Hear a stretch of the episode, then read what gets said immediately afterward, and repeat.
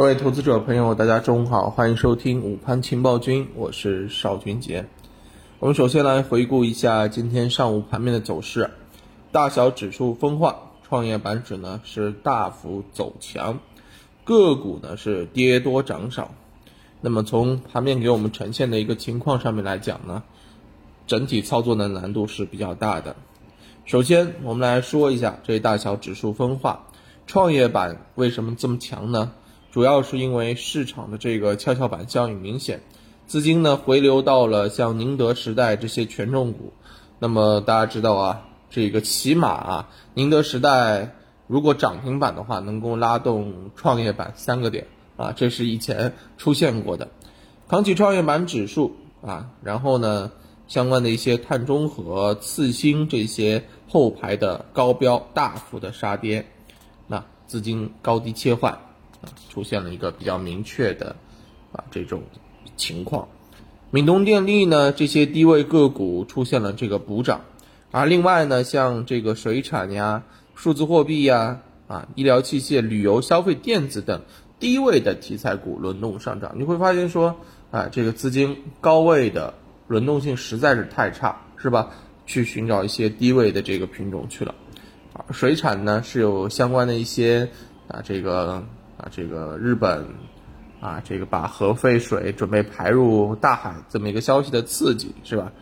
啊，数字货币呢要落地，医疗器械呢，啊，其实从无论啊这个疫苗的运输也好，啊疫苗的这个瓶也好啊，这个业绩都非常的可观啊。旅游是经济复苏，消费电子呢也是业绩非常不错，尚处低位的一些。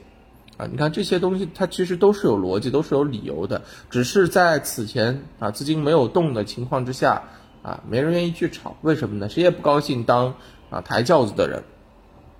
那整体来看，那昨天领涨的，今天就成为了领跌的品种了。那么比如说像昨天啊这个海南板块啊炒作的一些品种，是不是啊？然后今天就领跌了。所以你看现在的这个。呃，持续性就是非常非常的差。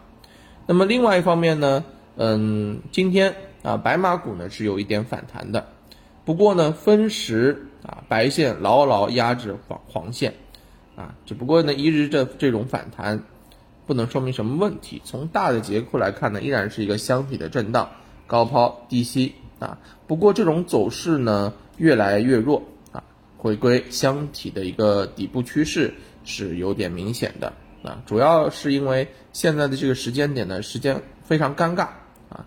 从历史数据上看，每年的这个四月中旬之后啊，指数大都有回调的这个压力。那么这就是财报季炒完之后啊啊，进入了一个真空期啊，所以在这个时候，指数还是大概率横盘为主啊。震荡的这种结构下呢，比较忌讳的是涨了看涨。跌了杀跌啊，一定是涨了出抛出啊，跌了之后呢回踩中摆式的这种操作，大家一定要注意啊，好吧？嗯，另外呢，再跟大家提一嘴啊，市场对于业绩好的抱团股认可度呢，近期应该来讲是越来越低。从最初的这种高溢价到没有溢价，然后再到见光死直接砸盘，这是一种标志性的情况啊。也是侧面反映出了现在市场就是存量市场，那先手吃后手。对于业绩，有投资者在埋伏，同样的有机构在埋伏啊，这个埋伏业绩的投资者，这说的就比较绕，是不是？啊，对于业绩需要结合相关股价的这个位置啊，一定要啊，一方面去和二零一九年的一季度业绩做比较啊，然后呢去看啊这个。目前的这个基数是不是符合预期啊？低于预期还是超于预期？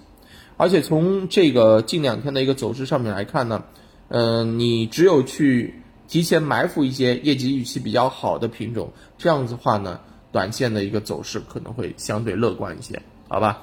下午呢依然是一个弱势震荡啊，那么看啊，这个资金又喜欢往哪些方向去？那么目前啊，如果刚刚表现出来的有一天的这个品种，如果你参与了啊，潜伏了，你拿着等第二天是不是有出现回调或者持续拉升。但是如果你今天想追的话啊，其实你要自己掂量一下，是否对于这个行业够熟悉，对于你持有的想买的这个票是否了解，好吧？就提这一点要求。那么更多的内容，我们等到收盘之后跟大家接着再聊，拜拜。